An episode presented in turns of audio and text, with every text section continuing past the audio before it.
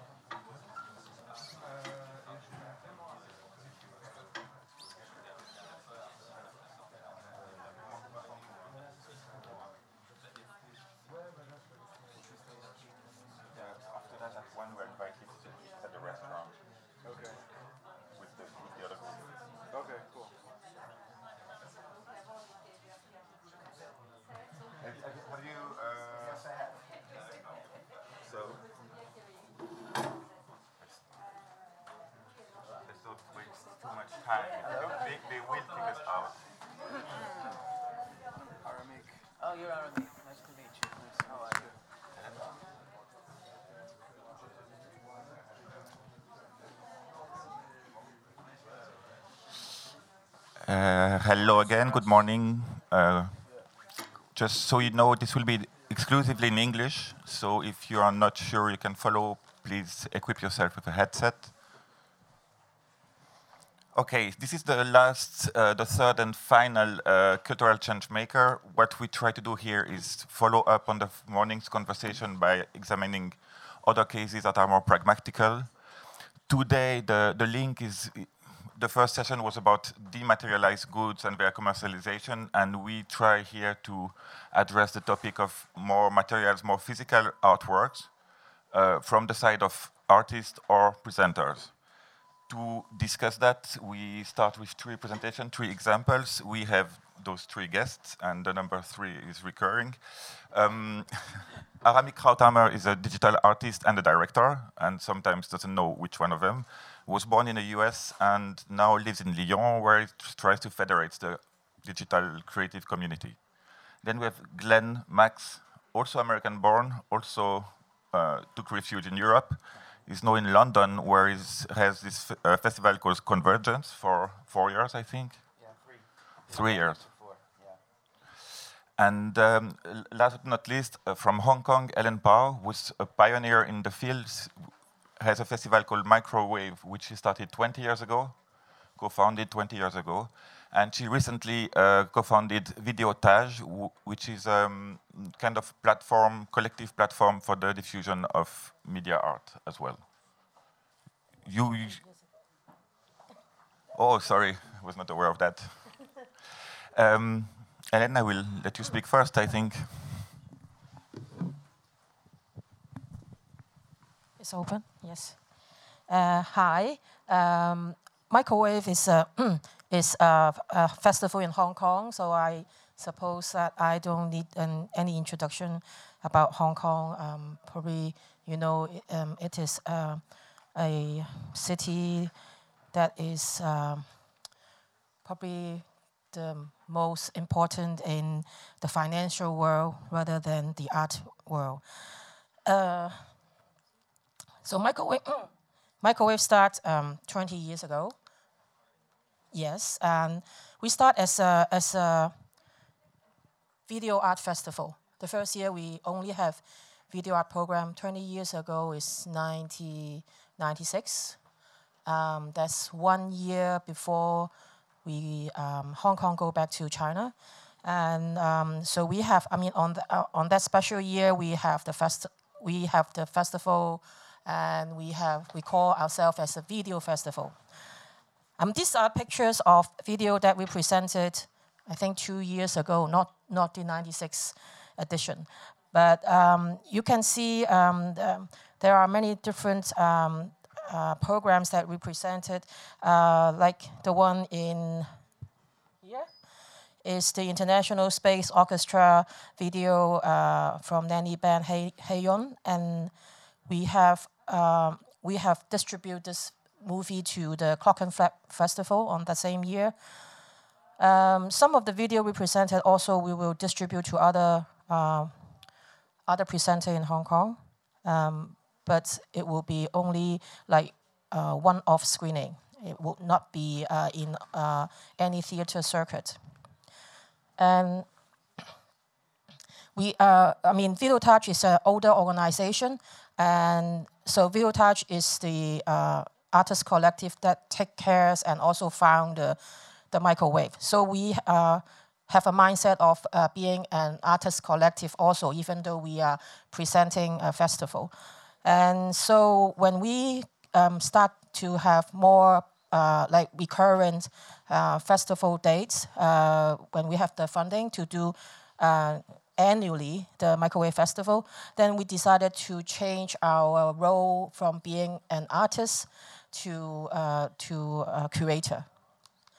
And starting from actually from like 2000 actually that was a special year for us that we presented uh, interactive installation and we start to um, think about because we, we are all video artists and we do not know um, much how to do uh, how to do the production of uh, interactive uh, installation, and so we um, start to learn about um, the new um, digital um, production and all. I mean, not the production side, but the um, programming, the aesthetics, the um, the idea behind it, and so we have different uh, topics that we have uh, worked through over the years um, such as uh, space art, uh, the relation between art and science, Alan Turing, uh, about Alan Turing and computing, about uh, bio art and all that. So we have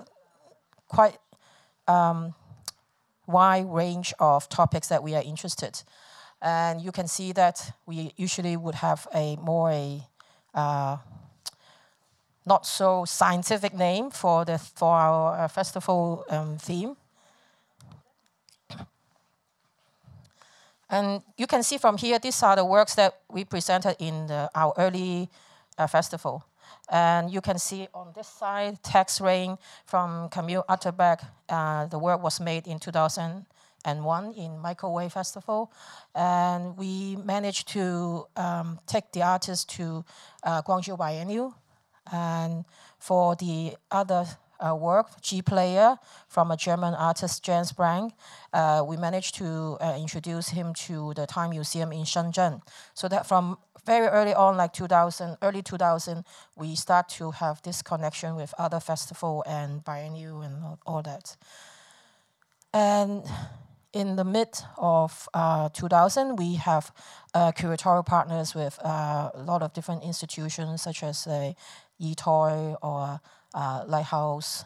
Um, so we have um, a, a lot of good connection with them. And and there are um, new media artists who moved to Hong Kong, and um, this is a work that the Graffiti Research Lab made uh, for for the festival in 2007. Uh, it's called City Hack. You can see the um, the tall building. Taller building, not not the skyscraper. Um, it's, uh, it is the uh, high building of the city hall. Our exhibition uh, we usually uh, held in the lower block of the city hall. So we, we, we will, our exhibition will be just next to this high building.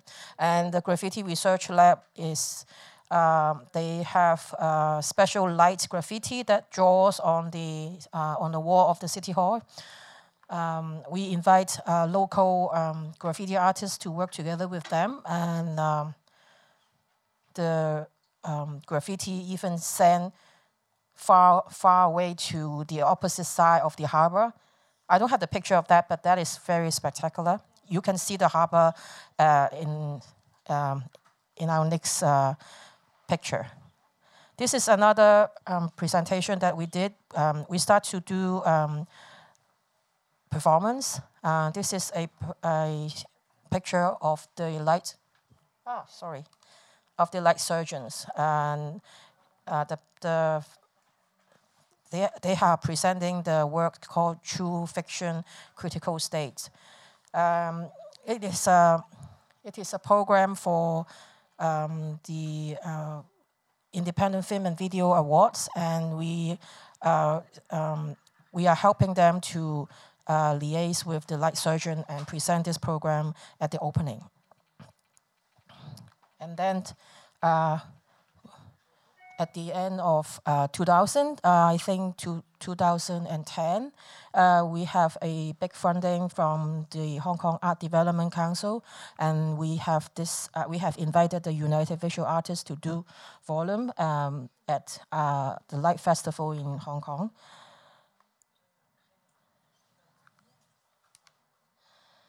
But unfortunately, the, the Light Festival um, is not a recurrent. It, it will be just one off Light Festival, not, not the Light Festival in, in here or in, in other parts of the world. And this is um, pictures from also two years ago, our festival. Um, and you can see um, we have uh, not gone from a screen-based installation to uh, um, to more uh, expand to many sculptural uh, space occupying um, interactive uh, installation. And these are artists from uh, Philip Beesley is from Canada, and Karina uh, Bobinski is from um, Germany. So we have um, these are very um, loved at work in Hong Kong. People like it a lot.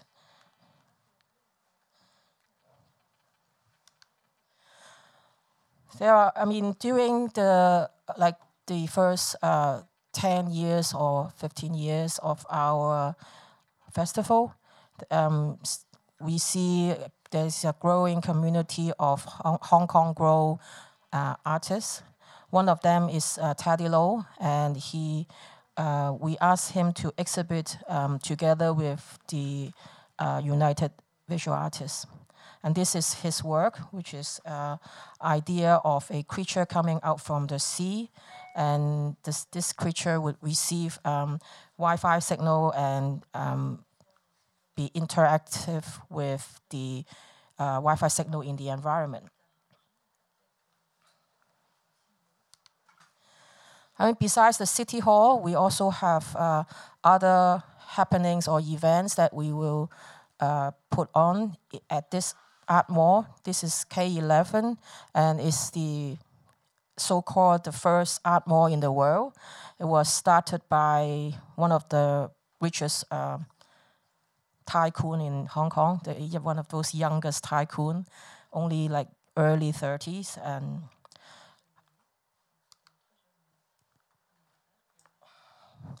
I think recently you probably know that um, the Art Basel has gone to Hong Kong, and we have also presented um, a booth in the Art Basel to present uh, new media artists from Hong Kong. And also, unfortunately, this is also a one-off um, show because it's very difficult to have sec to secure a funding every year on.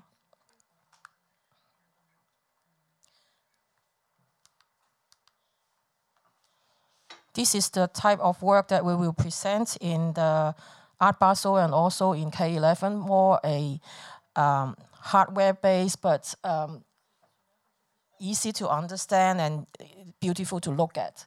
This is the type of work that um, is not uh, applicable in the commercial world. It's about it's a digital poetry that use the uh, router to generate uh, poetry.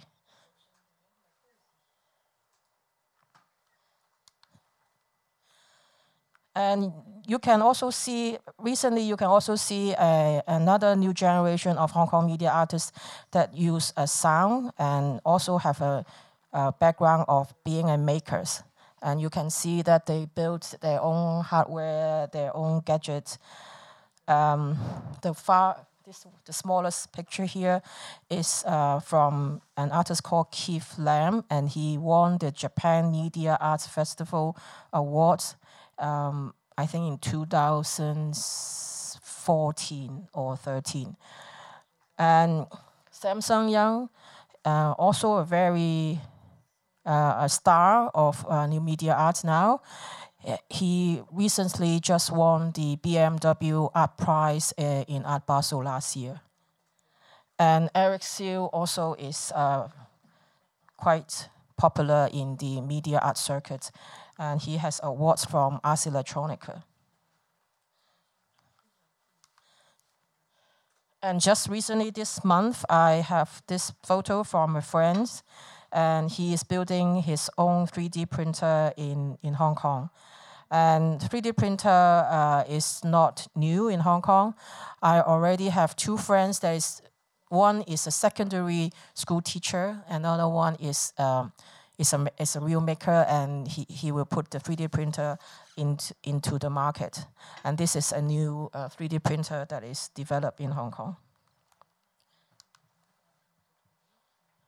And um, another talented artist, uh, Hon Him, he is not only a maker, but his team uh, uh, always have shows outside of Hong Kong. Like uh, this photo present uh, his team uh, doing a, a, work called Energy Chamber at Madrid. And then just two weeks later, uh, Hong Kong is going to hold the ISEA um, festival, the ISEA Electronic Arts Festival. That is um, a very special event for us. And the theme is called Cultural Revolution. Um, well, based on, uh, not, not based on, I would say not based on, but uh, is sentimentally related to the recent umbrella movement, um, where there, uh, we can see artists, um, activists, and civilians are working together in different um, and uh, different projects, like even farmings, uh, making things, um, building the classroom, and giving free Wi-Fi in the occupy, occupy site. I mean, all these are really um, very touching uh, moments uh, in the memory of uh, umbrella movement. The festival will will be held in these two places. The top one is the PolyU um, Innovation Center that was designed by Zaha Hadid. Um, the bottom one is the City University School of Creative Media that is designed by the Libeskind. You can see that the this is these two are new buildings, and the Hong Kong government is uh, willing to um, pay money in building a spectacular building, um, educational institution. So it's actually a a move from building, uh, spending expensive, uh, spending a lot of money in uh, building financial center like the HSBC Bank. And now they are building the spectacular uh, school. One of the event in the ISEA is the um, light, is the facade of on the ICC building. So it, it, this this building is uh, on the opposite side of the city hall, just across the harbor. It's one is the tallest in. You can see from the last picture, is one of the tallest in uh, Asia, and uh, we will have um, very low resolution uh, image on the on the facade, and it can be seen uh, along the harbor, which means uh, over a million people can see it at the same time.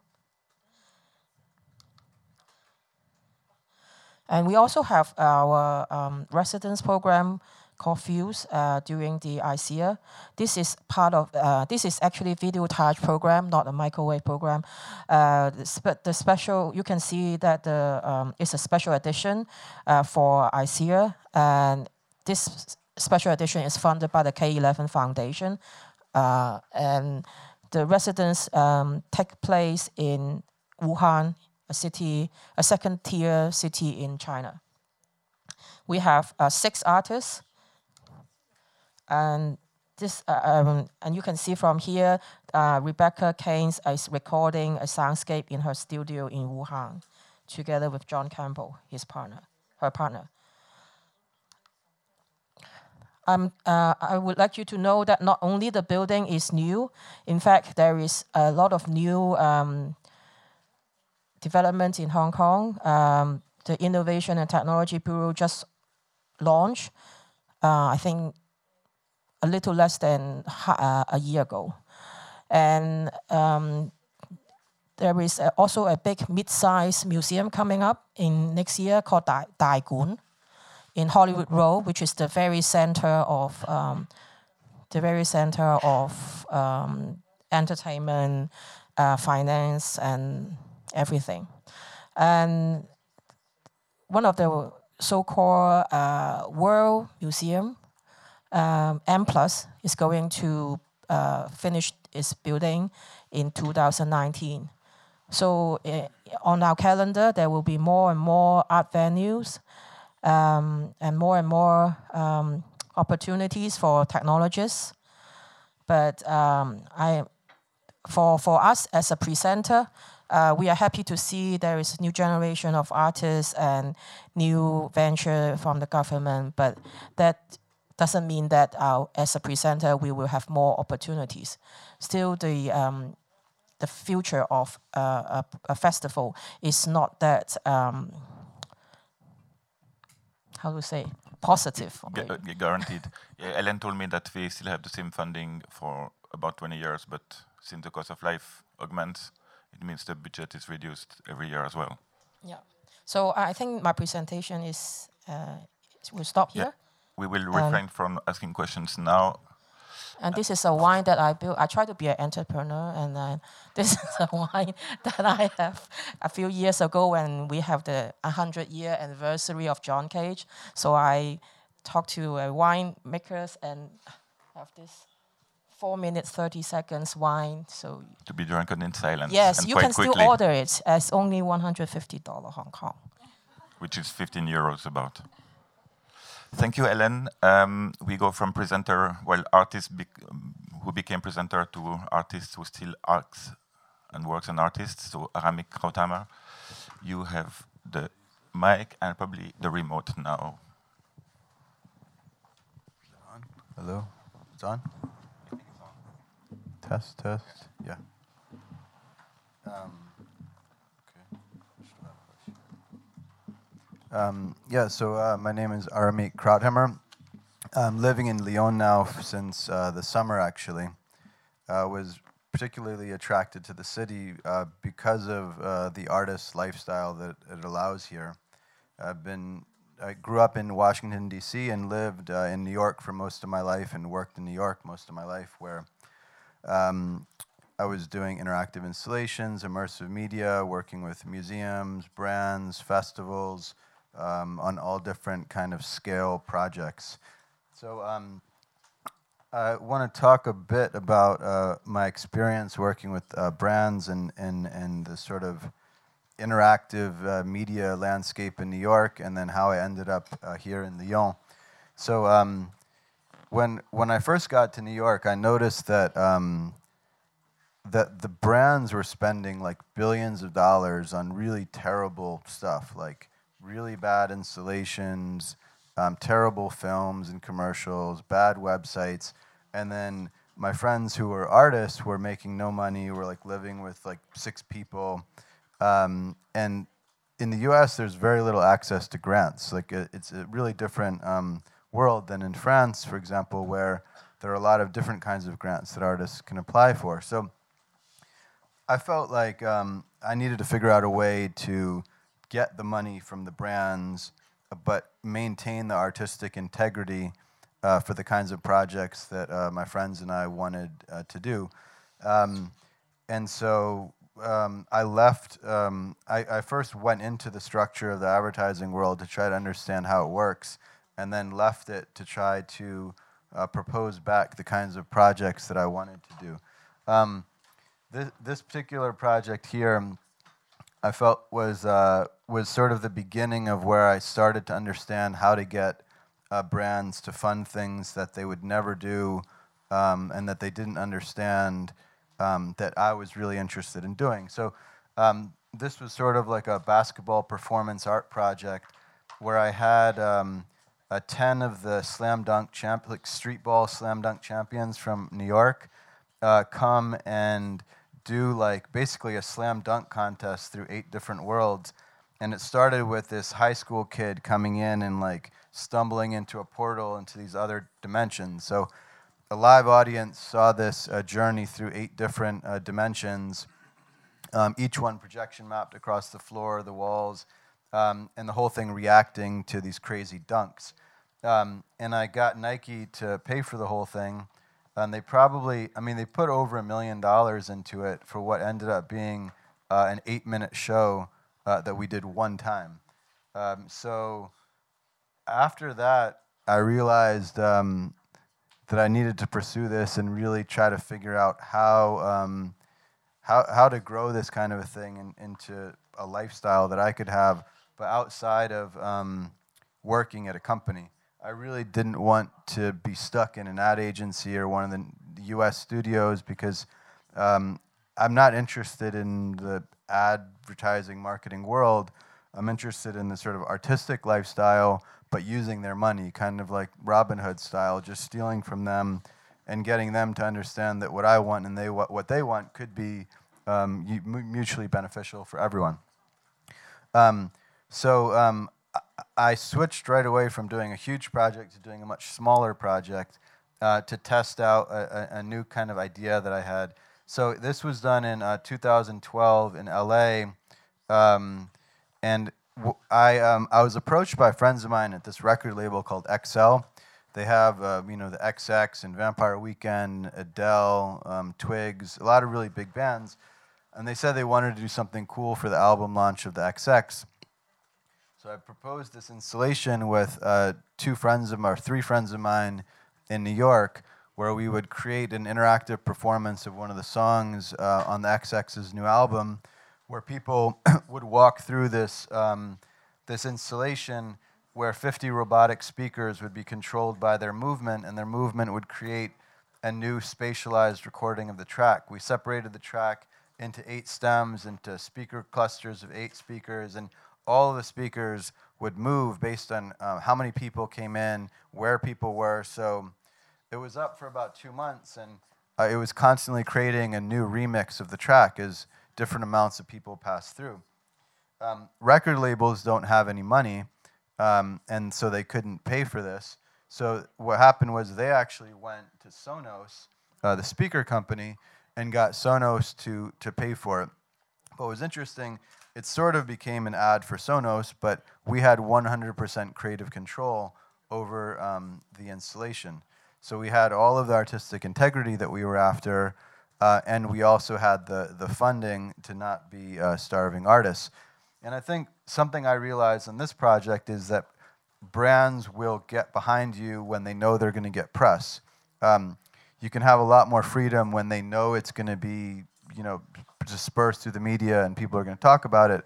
And this is what they get when they have bands involved. So, um, you know, they might not know if we do some weird robotic speaker thing, what's going to really happen. But they know if the XX is attached to it, that at least a lot of the major media is going to write about it. So they're willing to take a chance on, um, on an experimental installation in this way. Um, so after that project, I decided to, I wanted to start a studio that would sort of focus on these kinds of art projects, um, working with uh, record labels, with brands, with museums, festivals, uh, and it's called Odd Division. Um, I started the, my studio in the new museum uh, incubator for art and technology. Uh, it's the first um, museum in the world, a contemporary art museum, to support uh, an art an art and technology incubator. And it's a, it was a really amazing program to have gone through.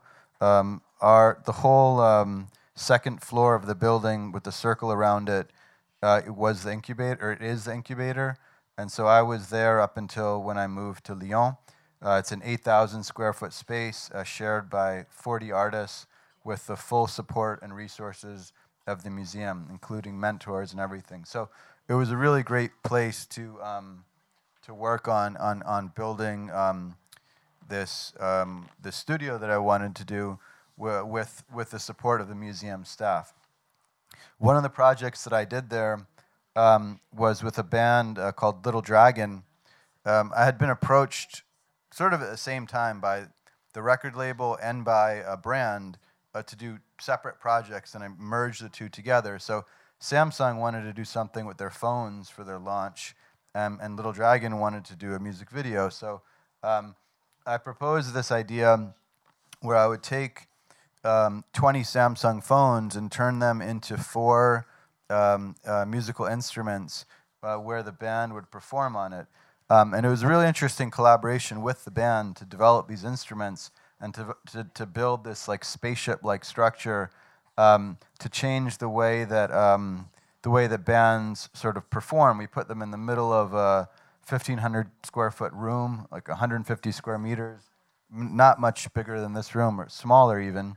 Um, and we built all of these instruments. You know, each each of the people in the band had four or five instrument, four or five phones that made up like a synthesizer, a keyboard, a drum machine, um, and they played live. And, and each touch on the phone controlled all of the visuals on the wall that were projected. It controlled all of the images on the phones. It controlled all of the LEDs that lit up the structure.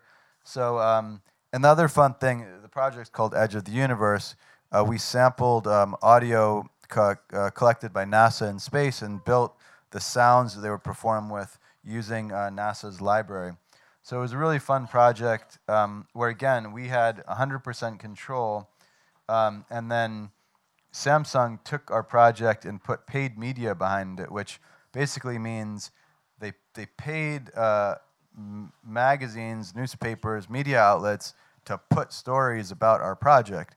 So it, it was kind of unusual. I hadn't seen that before, but they basically took an artistic project and turned it into an ad uh, for their new phone to make it look design oriented and connected with you know a cooler culture, which I'm fine with if they still are giving us complete um, artistic control over the project.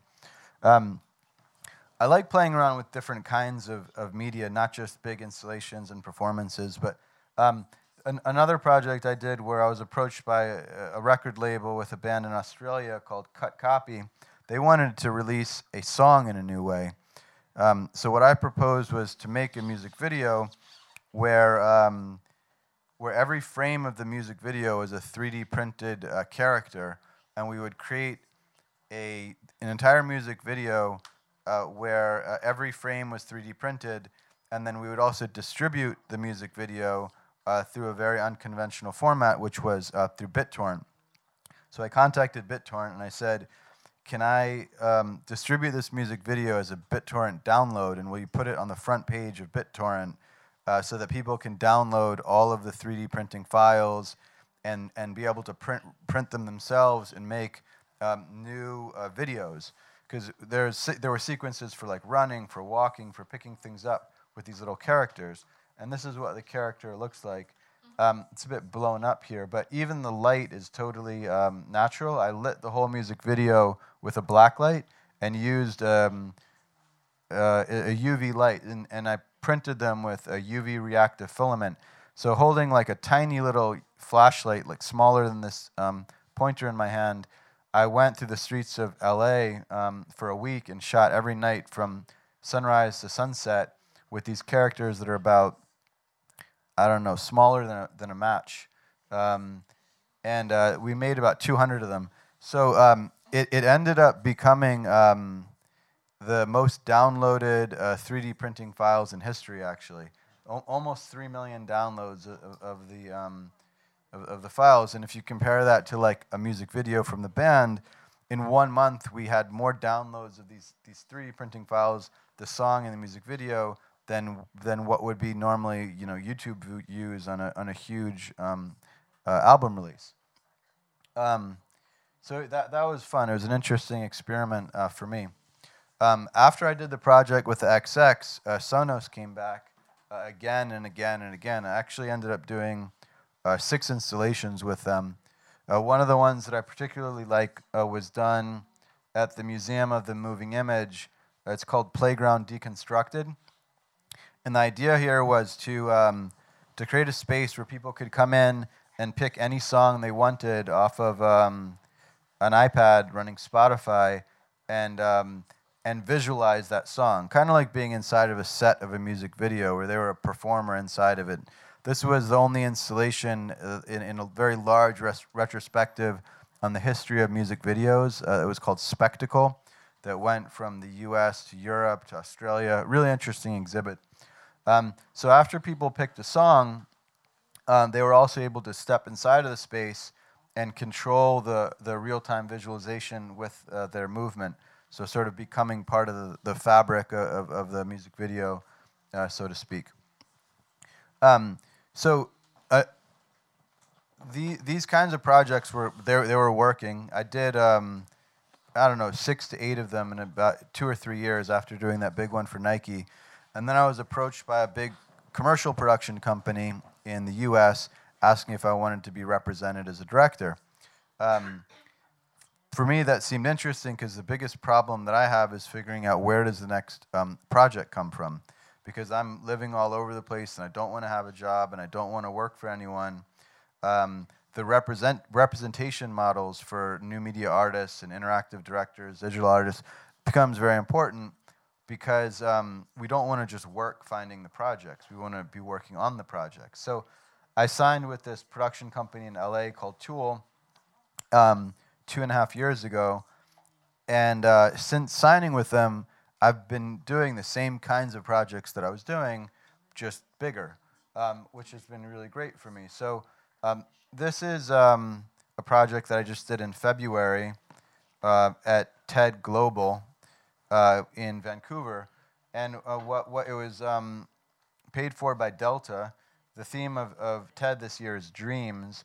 And what I proposed was a, um, this massive installation that people climbed inside of um, that would be kind of like climbing into the stars, where you felt the sense of anti gravity and the whole space would react to your movement. All the lights, all of the audio uh, would be totally generative based on where you're standing and what you're doing. And people could climb through it, hang on it, jump on it, and, and it was really to try to create a, a, unique environment for brainstorming where people could just hang out at TED and, and um, have this unusual experience, sort of a bit connected to the sort of whimsical nature of youth, you know, climbing on jungle gyms. It's the same kind of ropes that you use for jungle gyms, but it's um, adult scale size.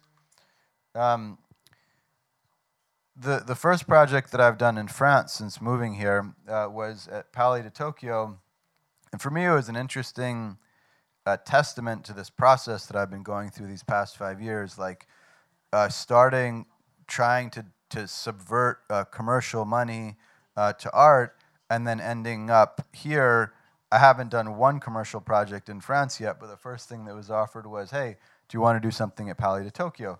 Um, so um, what I what I ended up doing at Palais de Tokyo was a mixed reality installation called uh, Huit Phases d'Illumination, or Eight Phases of Enlightenment, um, where I created eight um, acrylic structures and eight virtual reality experiences uh, that took the audience uh, from sensory overload on the left, uh, standing up on that, um, that vista, to uh, sensory deprivation at the end.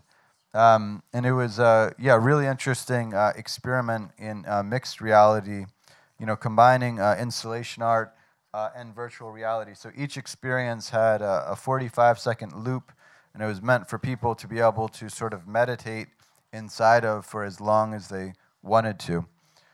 Um, just talk about a few more projects, and then um, I'll pass it over to Glenn. So, um, an- another commercial project that I did at the new museum was uh, was sponsored by Intel. They um, they had a, a, specific brief. Actually, they were working on um, a new heart rate sensor that they were going to put into some different products, and they said, "Can you just make something cool with a heart rate sensor?"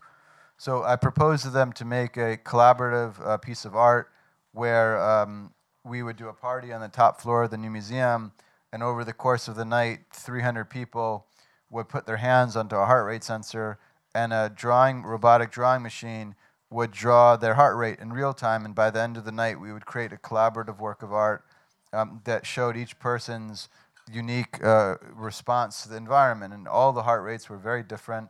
Uh, it was totally accurate, but like you could see that people were in the same place, uh, very much reacting in a totally different way. Um, so it was an interesting just proof of concept for them, but through an artistic project. Um, so um, in New York, one of the things that was really important for me was being connected with the whole artistic community, the art technology community, and, and all of the filmmakers that I knew and designers. And the new museum was a really a great place for that, to get to know everyone and be part of that incubator. Um, since moving to Lyon in the summer, I started a digital arts meetup that now has uh, uh, almost 300 members, I believe. And we try to meet up once a month and share projects and uh, share resources when we can. And um, w- an idea that I that I've had recently, um, after seeing all of the the unique talent in Lyon, is to try to start a, a research lab uh, for all of the, the best uh, programmers and artists and designers to be part of together. Um, and, and this is um, called a reality research lab. The, the focus of it is going to be to sort of democratize the tools of um, virtual reality, augmented reality, mixed reality, so that we all uh, can have access to the software and the hardware that we need um, but then also create projects that we can present uh, collectively, whether it's in a museum or gallery or, or festival, uh, to be able to, um, to create projects and then, yes, release them um, as, as a group. And, and I think it's, it's important for me because um, I feel there's really a, kind of amazing talent in Lyon, but for some reason, the city doesn't get uh, as much attention as it deserves. And so part of this um, initiative for me is to also draw attention to the talent in Lyon, to use some of my uh, resources in, in uh, New York and uh, London and LA um, to be able to create outlets for the, the projects that are being made here. So um, may, maybe it's good it stays a bit uh, a bit down low. Well, as long as the rent stays low.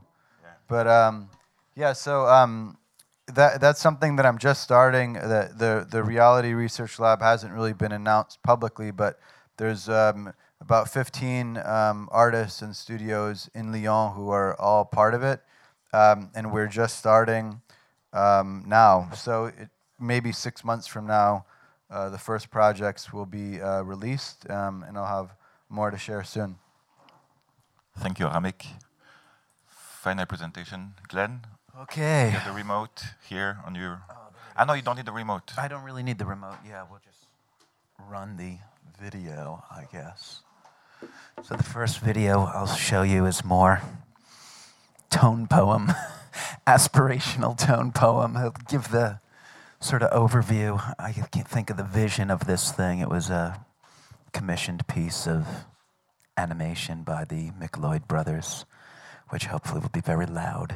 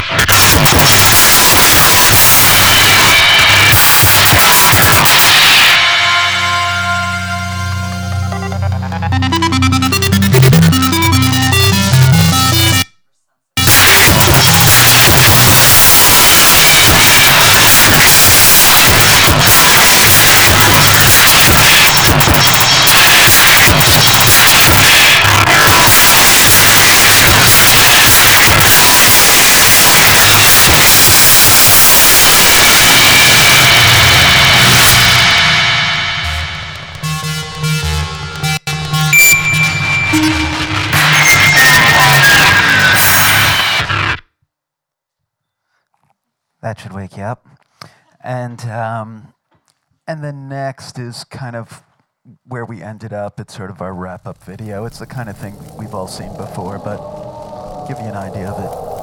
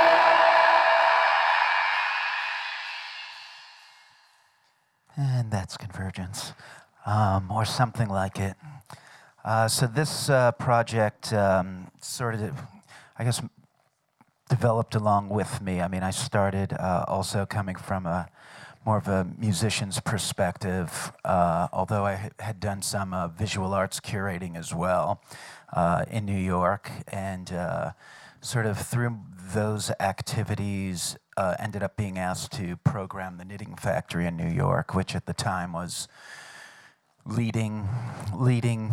Um, just the sort of flashpoint of a lot of experimental music. Um, not so much on, you know, at that time it wasn't digital media that was happening, and it wasn't even electronic music that was happening there, but it was the downtown music scene, which had a lot to do with improvisation and noise and experimentation. And in my three years there, I met my predecessor at the um, South Bank Center in London and um, sort of stayed in touch with him. And then one day heard he was leaving the, the job and basically infiltrated my way in as a, as a Yankee, um, which wasn't allegedly wasn't easy to do, but somehow I was able to do it. And uh, I spent 10 years at the South Bank um, producing the Meltdown Festival, which is a very anticipated, beloved festival in London, uh, where different famous artists um, basically designs the program. Um, so my first was Robert Wyatt, uh, which was a blessing to work with him. And then from there, David Bowie. And uh, from there, Lee Scratch Perry and what, Patti Smith, Jarvis Cocker, Morrissey, Massive Attack, Ornette Coleman. I think that's all my meltdown directors. It's a very, uh, in some cases, a very personal way of working with uh, these artists. In some cases, less so, and perhaps a bit more mm, corporate. Uh, but a really beautiful experience in most parts and very painful experience as well as anyone who puts together a, a festival knows it's terrifying sometimes where you are in the course of your um, program. And uh, because of what you don't have or what expectations are around you or what kind of budgets uh, challenges you face um, and in the course of uh, doing Meltdown Festival, uh, it became really apparent that uh, the art centers, certainly in London, we're talking about 2001, 2002, um, there was really no there was no reason um, for anyone interested in uh, electronic music. Um, that, that entire club culture. Um, that sort of experimentation was not really happening at all. That audience had no place uh, at the at an art center. Um, there was nothing for them there. So there was, I, you know, it was very obvious that there was this massive demographic. Um, some with musicians I was very interested in, um, and record labels that I really liked, and people that I really liked that were not coming to the South Bank Center. Um, and so it was under that sort of uh, experiment in social architecture that I created a festival called Ether, which is sort of the, uh, you know, the predecessor to, to Convergence. Um, so we, you know, created programs of, you know, artists like Jeff Mills and finding, finding reasons to put electronic artist in a performance space where there are seats and where there are expectations beyond just, you know, shaking your booty. And uh, these, this required much more emphasis on the visual. And this emphasis on the visual sort of led me to more interest in what we call digital arts, but that might be a misnomer, I don't know. And uh, so um, that festival continued for about eight years and did many uh, wonderful projects. But the project that really changed things was a collaboration that I set up between um, the Warp label and the London Sinfonietta, which is uh, documented on a release, on a Warp release called Warpworks. And um, what, what was happening was that classical culture in the in the UK was on the decline since about 1970. Audiences, you know, just crashing. Um, no one coming to the concert halls. So the concert halls needed to uh, find a way to make themselves relevant, and the classical orchestras needed to find a way to make themselves relevant. And um, somewhat accidentally, uh, through this connection I could see between um, composers like Squarepusher and Aphex Twin, uh, who were interested in the work of Ligeti and Stockhausen. I could see that there was a, a dialogue, a musical dialogue that could happen, and that we might be able to take an audience of ravers on this journey. And maybe there was a connection to be made. And I guess what happened was it was it was it was so successful, and the the electricity in the room was really palpable, and it was one of those nights where you just did feel a cultural shift take place. And when the classical uh, staff or the classical um, bosses saw these young people coming in for this kind of festival, uh, that was it. It changed the culture of the South Bank very much. Suddenly, the classical uh, directors they wanted to have DJ sets also after their concerts. They wanted to have uh, more visual stuff. They wanted to encourage people to behave in a different way. You know, suddenly they saw uh, young people dancing to Steve Reich in the aisles, and it was uh, it was a very unusual. Um, collaboration. Um, we had video by Marshmallow Laser Feast, who at the time were just starting out. Uh, Flatty was doing video on that show as well. Um, you know, this was uh, it was real. All the right elements were there, and um, we repeated this the next year with uh, Jonny Greenwood and Thom Yorke um, on a concert that uh, you can find on YouTube, but it was uh, that one was more in control of their um, uh, LD Andi Watson. It was not so um, um, motivated by the audiovisual stuff. It was really strong on the musical content, um, and a real p- pleasure to work with Jonny on that. And uh, this sort of you know grew, and then when I after 10 years of the South Bank and uh, uh, many years of political mm, intrigue that can happen in any large organization. Um, it was time for me to go. And I started working on uh, uh, two projects uh, The Village Underground, where I'm still artistic director. It's a uh, 700 capacity um, urban playground in Shoreditch. Uh, some of you that know London and come to East London might recognize it from the uh, tube trains that are up on the rooftop. Those are our offices and uh, studios. And um, we have a space in Lisbon as well, which is about to celebrate its second birthday. Um, it's a very young organization, it's a very uh, kinetic an exciting place to work, and uh, they're becoming. Their goal is to. Uh, they brought me on four years ago with the idea of if they were going to survive in the in the very uh, gentrified environment of Shoreditch, that they needed to establish themselves as an art center. So it's been a long evolution turning that building into um, first a commercially viable concert hall, and secondly, into uh, a credible artistic organization. And that's still coming along, and we're uh, we've you know working with the Arts Council of England a lot, um, and uh, they've helped us along the way, and uh, we are doing quite a bit of theater there now, and it's it's coming along really nicely. I invite you all to visit, and um, and the other project was Wilderness Festival, uh, which started as a really great experiment of uh, a summer festival dedicated to uh, very refined sort of experiences of um, theater and film and very good artistic projects. Uh, our opening year headliner was uh, Antony and the Johnsons with the Heritage Orchestra. It was a one time only collaboration, it's never been done since.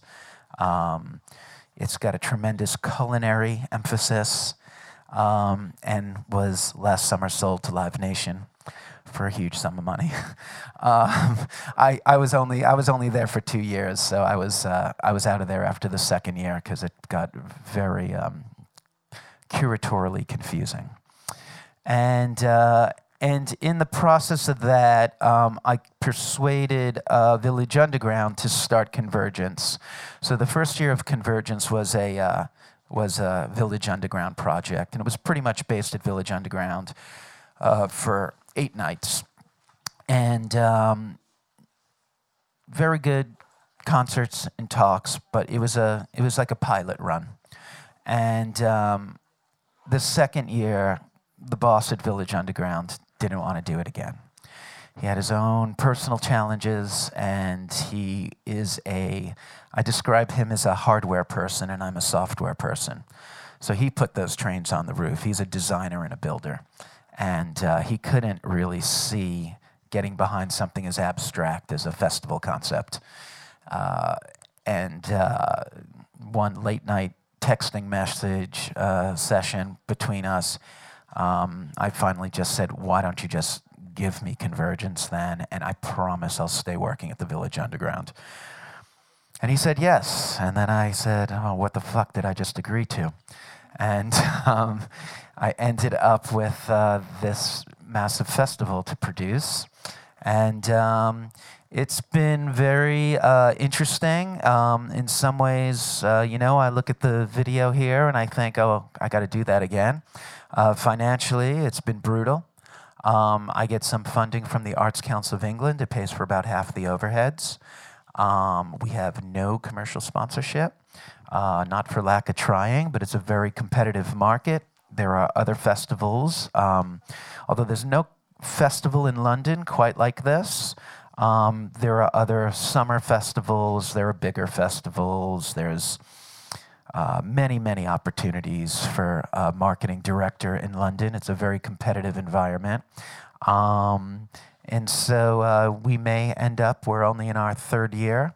Uh, so we're going into our fourth now. Uh, we are voraciously uh, preparing for a big round of fundraising. Um, it was interesting going from uh, the US, where there's as you say, very little in terms of grants.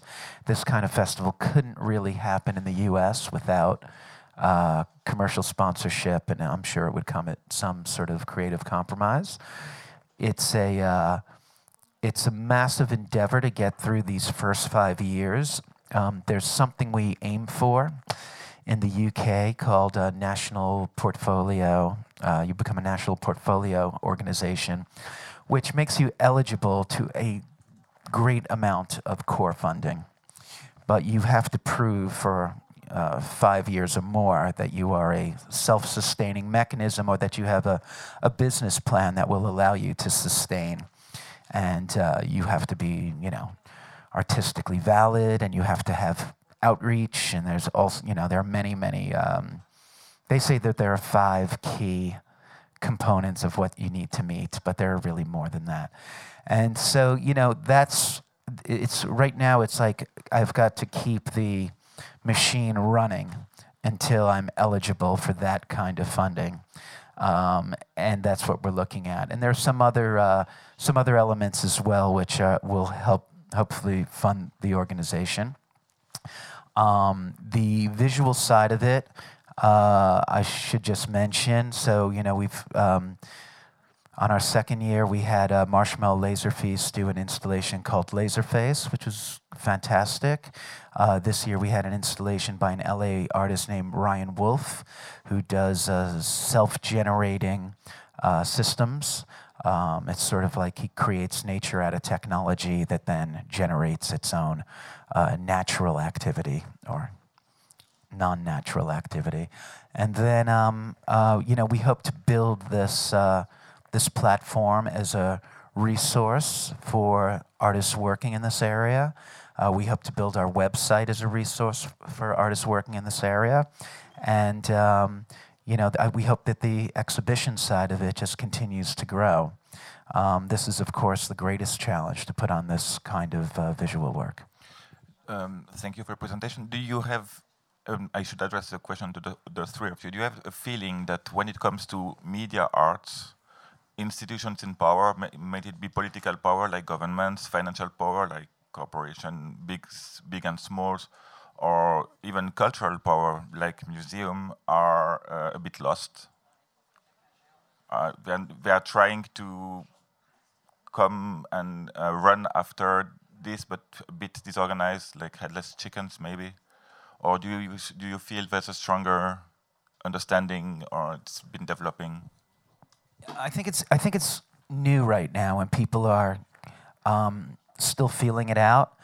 But I think it's uh, I think there are in the UK. I see at the funding level, I see a lot of intelligence about the conversation, about the dialogue, you know, and everyone's everyone's waiting and the everyone you know I had a roundtable on convergence where it was a digital arts roundtable and of course the first conversation was about uh, why are we calling this digital arts can we just call it arts now and where does this where does this sit? How much of this is fine arts and how much is this commercial? And you know I'm quite interested as I was speaking to David over there about how this might break down the gallery system. Because it doesn't work on the same priorities of the gallery system. When I, when I hear you speak, you speak, uh, you speak the language of an artist, but you're working in ways that are, uh, that are collaborative, that have commercial applications perhaps. And it's really interesting. I really like the way this um, might break down the insularity of the gallery system, which I find a bit. Mm, corrupt might be a strong word, but stale anyway. Um, so I think the conversations in the UK are pretty good in terms of, this, but it's new. I think it's new. It's like 10 years of this kind of work. Well, uh, maybe 20. Or 20. No, but I agree this, this label of new media and the ghettoization of it is, um, is a bit strange. It's not, it's not quite nice but at the same time, it's very different economy because a lot of those installations are super expensive in comparison to uh, more traditional uh, visual art forms. It's super expensive. We have to build machines and uh, high-speed lights and uh, uh, power management. That's yeah, it costs a bit of money. Um, for, I don't for me, it's um, you know looking at institutions and museums, galleries. It, it's more about the individuals for me than it is the organizations, um, because I, I definitely see a willingness and an interest. I, I don't know, you know, all of the different cities around the world and how it's changing, but I know New York quite well, and I know the MoMA, Whitney, New Museum they're all pursuing uh, digital art, interactive art. They're, you know, after the new museum started their art and technology incubator, um, MoMA has been bringing all of the same people to present there every week in their like R and D kind of sessions, and so f- for me, it's more about as soon as these places get one of the right people involved, then their organization starts to change very quickly because the kind of work that we're doing um, it's naturally getting a lot more press and conversation and interest than uh, older uh, art forms. Um, in New York, in particular, something has happened with like the interactive installation world and like the selfie world. Then they've both kind of blown up at the exact same time. So a great installation like um, Rain Room, for example, becomes like a selfie phenomenon. And when that happens, all of the powers that be are like, how can we get people to come to our museum and spread millions of photos of their experience um, in the museum? Because they were never doing. You can't like take a picture in front of a what, like a painting, and it's not going to look the way it looks when you're inside of Rain Room or inside of um, the Infinity Room. Um, you know, and I think just in the past few years, th- this has started really changing dramatically. So, you know, the funding, sure, it's difficult, but the interest is now there um, because this kind of work spreads so much more in social media um, than other types. Yeah, of, but this implies some kind of superficiality. Well, there, there from always the, from the audience. It's also a sign of the times, of course, but there's a, a fun factor, or a bling bling aspect that might a bit Well, uh, overshadow the rest. Well, I, sure. I mean, it, but the audiences want to participate, and I think that's the aspect of like digital art that's different. Is, uh, is it allows them to be part of it in some way, um, and the participation is something that they can then share. Uh, sure, there there is a superficial aspect to uh, to vanity, um, but um, that's the those are the times that we're living in. So. Yeah, it's quite interesting to see that uh, all those um, creative hub initiatives in, in the field of new media arts uh, follow up what MIT uh, Art Lab uh, for, uh, in Switzerland, Zurich School of ECAL. No, Oh, no, uh, no, no. Um, it, ET had said uh, the technic, the Polytechnical School s- also started an, an arts program 10, 15 years ago. Th- they are, I, th- I- think, they are the one leading this kind of change, making it more acceptable and uh, maybe more noble. Yeah, and I mean, there's also, um, you know, there's someone presenting at European Lab named Taeyoon Choi, who they, a bunch of uh, programmers, digital artists have started a school called the School for Poetic Computation, and they they came out of like NYU and Parsons and the big schools in New York that were teaching art and technology, but tried to put the focus on on poetry instead of, you know, uh, demos, and that- and that's their whole like positioning is art not, or poetry, not demos or something like this. And so, Yeah, by the way, there are two, uh, you can listen to them and meet them later this afternoon. and also on, today, I mean. on Saturday as well. Um, Taeyoon is presenting at uh, my meetup at 11 a.m. on Saturday. Um, I don't know if he's talking about the School for Poetic Computation here, um, or if it's because he's how we credit. That's I think that's why we invited him. okay. But we'll see. Okay, I think um, I get some messages here telling me to free and empty the room. So thank you. I'm sorry, uh, uh, except if there's maybe one question from the audience, we would take it and ignore the stress a bit. If that's not the case, I will thank you all and yeah, just meet them on the site. It's not because we are working with dealing with technology that we don't like human contact.